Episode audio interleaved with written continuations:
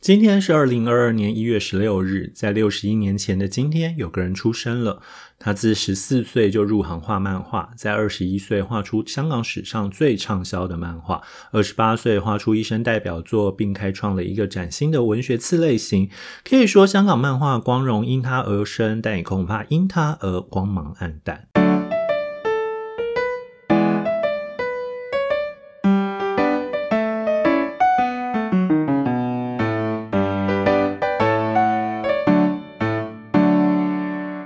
欢迎收听《永远的一天》（The Day and Today）。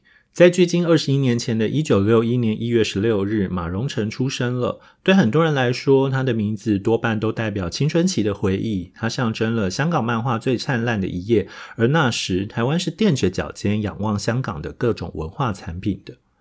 呃，先强调一下哦，我不太确定今天的知识浓度会怎样，因为我在准备。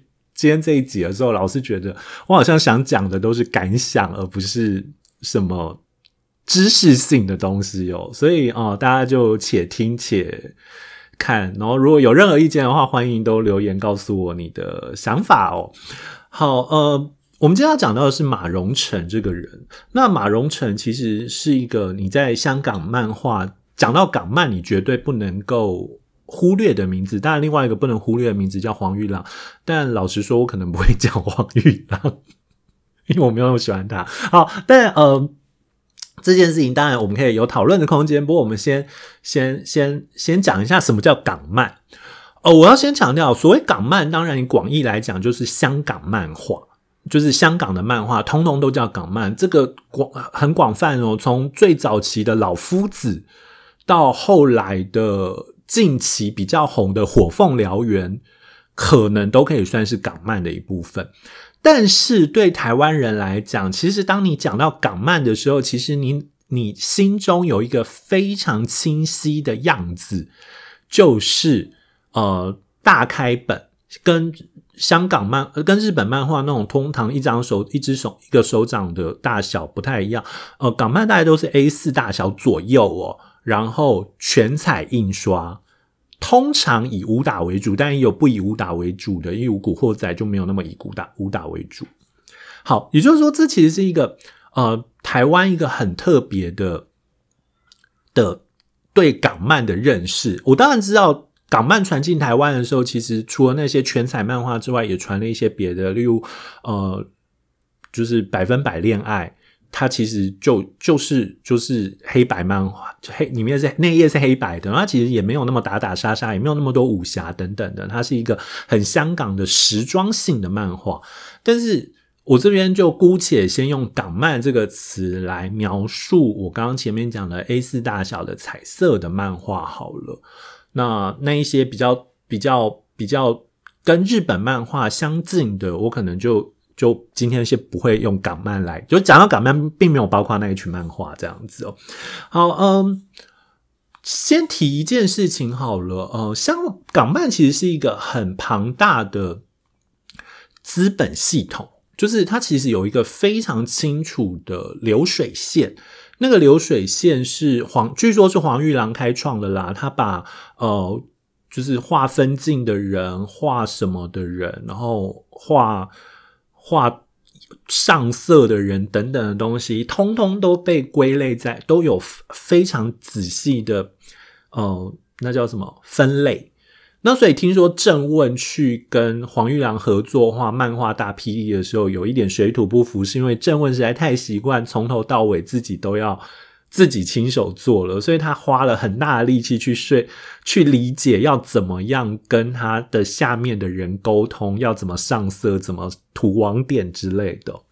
好，那呃，不管怎么样，先讲马荣成好了。马荣成。一九六一年出生嘛，然后他在十四岁的时候就出道，对他国中就辍学，然后去画漫画。那之所以可以十四岁出道，有几个原因啦。第一个是香港当时对于自己的殖民地的人民的教育程度并没有很在乎，然后第二件事情其实是。呃，漫画是一个有很强烈的学徒制。当时的香港漫画其实是一个很强烈的学徒制的概念哦，你去需要师承至谁这样子。然后，例如马荣成就是师承自上官小薇。那上官小薇是上官小宝的弟弟。上官小宝就是当时黄玉郎当红的时候，号称可以跟他呃跟他呃并驾齐驱的香港漫画的另外一个画家哦。所以当然，马荣成是去喜报画漫画这样子。喜报是上官小上官家的漫画报纸这样子哦。那后来几经波折之后，因为呃马荣成虽然画的挺好的，但好像一直没有受到重用，或者是他一直没有受到正面的看待哦。也就是说，他其实都没有机会去主笔画漫画。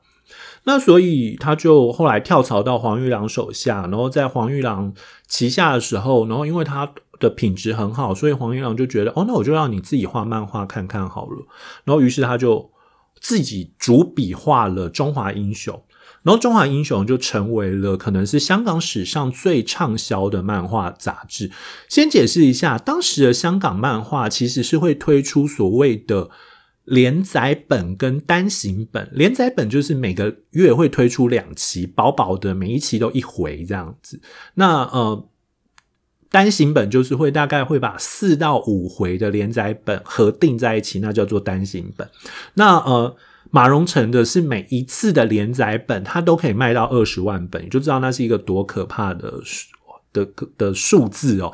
然后据说当时他的月薪有到五百万还六百万港币，你就知道那是一个多惊人的东西。这样子，他赚了多少？好，那呃。中华英雄有一个很重要的事情是，中华英雄其实带着强烈的写实风格，然后这件事情其实改变了日本。不过这件事情也要稍微提到一件事情是，呃，如果大家有机会去看中华英雄之前，有就是七零年代的港漫的话，你会发现七零年代的港漫很漫画。这样讲好像很奇怪哦，但其实你会发现，在七零年代的时候，你会发现那些漫画的人物，他其实就是要彰显我是漫画人物，他并不试图追求写实的细节，所以例如上色等等的都是以厚涂为主，都是以单色调厚涂为主，然后呃人物的造型也会比较，你要讲 Q 版嘛，或者是人物的造型也会比较没有那么写实。那这件事情当然是日本受到呃香港漫画。当时受到日本漫画的影响，例如日本漫画，呃，好小子啊这一类的漫画传进香港的时候，其实他们也是有这种失真的效果。那所以这件事情，其实香港漫画也就继承下来了。然后好玩的是，八一九八二年的时候，马荣成推出的《中华英雄》，其实是相当的写实风格哦。那这个写实风格，其实从人物上、从造型上，然后或者是从呃，背景上其实都具有相当的写实的路线，然后甚至有的时候还可以说非常的精细。那呃，可是据马荣成自己说，他也是受到日本影响。换句话说，呃，他其实他的说法是他受到了池上辽一、永安巧跟松森正的影响哦。池上辽一比较不用介绍，他就是哭泣杀神跟盛唐教父的画。漫画家，那永安巧大家可能比较不熟，但他其实是画《爱与诚》这一部漫画的作者。虽然大家对听到《爱与诚》第一个想到的应该是白冰冰的前夫委员一起的原作这样子，那另外一个就大家真的可能完全不熟了。他呃，他叫松生正，他在台湾我怀疑没有任何翻译版本，但你会发现这三个人。都有一个很明显的特色，是这三个人都是在画技上极具的专业的。为什么这么讲？这三个人基本上都不能没有原作。呃，池上辽一没有原作的漫画，都比有原作的漫画的声势要低很多。那另外两个基本上是没有原作或画不了漫画，所以你就会发现，呃，对。马荣成来讲，画技这件事情变得相当的重要。他的漫画会开始强调那种很写实的风格，尽管有一些很夸张的部分，例如呃，《中华英雄》的男主角华英雄跟敌人在自由女神神像上面对打这种事情。但是你会发现，他那个自由女神神像的比例跟他们的人比例都是对的。好，那他们的造型也都是比较接近真人的版本了。OK，所以这其实变成了一个很有趣的现象，就是日本漫画有分两阶段去影响了香港。那呃。香港的写实漫画其实也就是因为这样子被马荣成一个人开始被带起来，所以有一件更有趣的事情是，你如果去看《如来神掌》的话，你会发现前期风格跟后期风格差很多，就是因为马荣成的改变，让后期的《如来神掌》也必须要贴近马荣成所开创的这种港漫里的写实风格。好，那接下来一九八九年的时候，呃。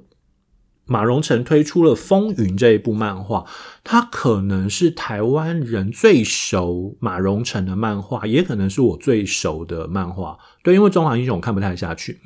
相较于《中华英雄》，《中华英雄》是一个非常典型的武侠小说的民族神话的概念，就是画英雄如何在清末，然后就是群雄要割让日，割让。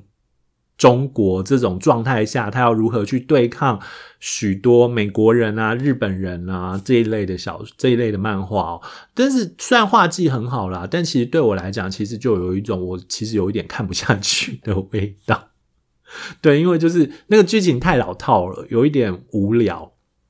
然后再加上他其实又带着香港人的某种某种期待，就是我们可以跟美国跟。跟日本一较高下这样子，那种民族主义式的，所以我其实就有点受不了。可是，一九八九年的《风云》变得是一个非常有趣的故事哦。它设定了两个主角，一个叫聂风，一个叫步惊云，他们刚好合起来就是风云。然后，如果看我昨天的 IG 的话，你就会看到有一句对联叫“金陵岂是池中物，一遇风云变化龙”。哦，那其实就是《风云》这一部漫画的开头的的。的一个很重要的定场诗这样子的概念。好，风云这样的故事其实其实也很简单哦，就是聂风跟步惊云拜入雄霸的天下会，然后开始展开一些复仇，然后跟江湖的恩怨的等等。但为什么要特别讲到风云这件事情？是因为他的想象力在当时的各种漫画里面。你基本上已经看不到可以比《风云》更超前的。我甚至认为，《风云》其实作为玄幻小说的源流。好，这个我们等一下再讲。我们先来讲《风云》到底做做了哪些事情。《风云》是一个非常强调意象的武侠。很多时候，你都会发现，武侠电影或武侠片，它其实都需要有某种。呃，实体感，然后例如说，你常常会发现武侠电影会喜欢啊，或者是武武武武侠片常常会喜欢用拟像的方法，例如泰山压顶，然后例如呃猛虎出闸这种，他都喜欢用这种这种实体的拟像。但风云试图把这件事情变得非常的暧昧化，他把武学变得非常的艺术化。举一个最简单的例子好了，呃。风云里面有一个角色叫剑圣，那剑圣他其实他有所谓的剑圣剑法，那剑圣剑法取名非常简单，就从剑一一路到剑二十二，剑一就是一剑出去所向披靡，剑二就分两条剑过去，然后剑八好像是那个那个方向会大一点，反正他就是只用这样子的数字来命名，那用这样数字来命名也就算了。在风云里面，还让剑法这件事情达到的高度是剑二十三。那其实是呃，剑圣为了要为自己的，抱歉，我有点不太记得那个详细的情节。反正他好像是为了报仇吧，杀上了天下会，然后要去杀雄霸。那所以他就呃，就边打，然后他就忽然间在领悟了剑二十三，就是。他到了剑二十二，就是剑剑圣剑法是为自己长大的，他会自己不断的成长，所以他一开始好像只学到十级，然后他一路自己开发，开发到剑二十二，然后他隐约知道有剑二十三的存在，但他不知道剑二十三在哪里。然后在那一刻，他忽然间懂了剑二十三是什么，剑二十三就是时间暂停，就是所有的。所有的人时间都暂停了，但他可以自由的移动，有比他更强烈的剑法吗？但也是因为他太强太厉害了，所以剑二三就是他只能用一次，他用一次之后他就死了这样子。所以就知道说这种玄幻的概念，就是这种接近于幻想而不是实质的物理性攻击。它甚至蒸汽都还可以算是物理性攻击哦。你要知道，就是蒸汽，你起码你还可以想象人的体内有一种波，然后那个波可以传出去，那都还算物理性攻击。剑二三这种根本太霸道的东西，根本你要怎么说？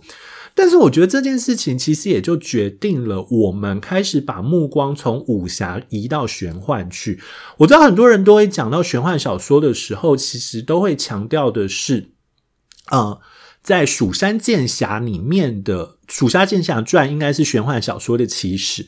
但我觉得玄幻小说，呃，《蜀山剑侠》之后那么长一段时间，其实玄幻都没有发挥意义。其实是因为。《蜀山剑侠传》里面的武打或者是斗法的描写实在是太老套了，你甚至觉得很无聊。他就两个人丢两个东西出来对打一阵这样子而已，所以对于。现代的读者来讲，他们一直到看到《风云》，才会发现这种武学跟玄幻结合在一起，可以产生的灿烂的效果。《风云》成功的视觉化了玄幻的可能，而在他在中国出版的时候，他更成功的影响了现在打造出玄幻小说这一批人的童年记忆。所以，玄幻我对我来讲，玄幻小说可能跟风云的出现是有着直接关系的。所以，这其实就是为什么我要介绍马荣成的关系哦。也就是你，你其实作作为一个香港的漫画家，但你却无意间腐臭的延伸到了，影响到了台湾，以及影响到了中国。这其实就是香港在。六零七在七零八零九零年代，在整个东亚的文化位置，它仅次于日本。但我们因为亲近，我们更熟悉香港，于是我们更容易被影响。好，这是今天的永远的一天，谢谢你的收听。如果觉得这节目很有趣，欢迎推荐给朋友，或者在你使用的收听工具上评分与评论。如果有任何意见，也欢迎通过 First Story 在 Show Notes 上提供的单集连接留言，或者追踪我的粉专与 IG。Show Notes 上有个节目相关连接，里头都可以连过去。另外提醒一下，一月二十一号晚上七点到九点，我会在年货大街的录音室与潇湘神还有杨双子一起录一集特别节目。虽然不是永远的一天是录独角戏这个节目，不过还是欢迎有兴趣的人欢迎来收唱，呃，来现场收听哦。嗯，好啦，现场收听有没有什么意义，我不太确定。但如果想要见见杨双子或肖湘神的话，也可以现场来赌他们一下。OK，Anyway，have a nice day，bye。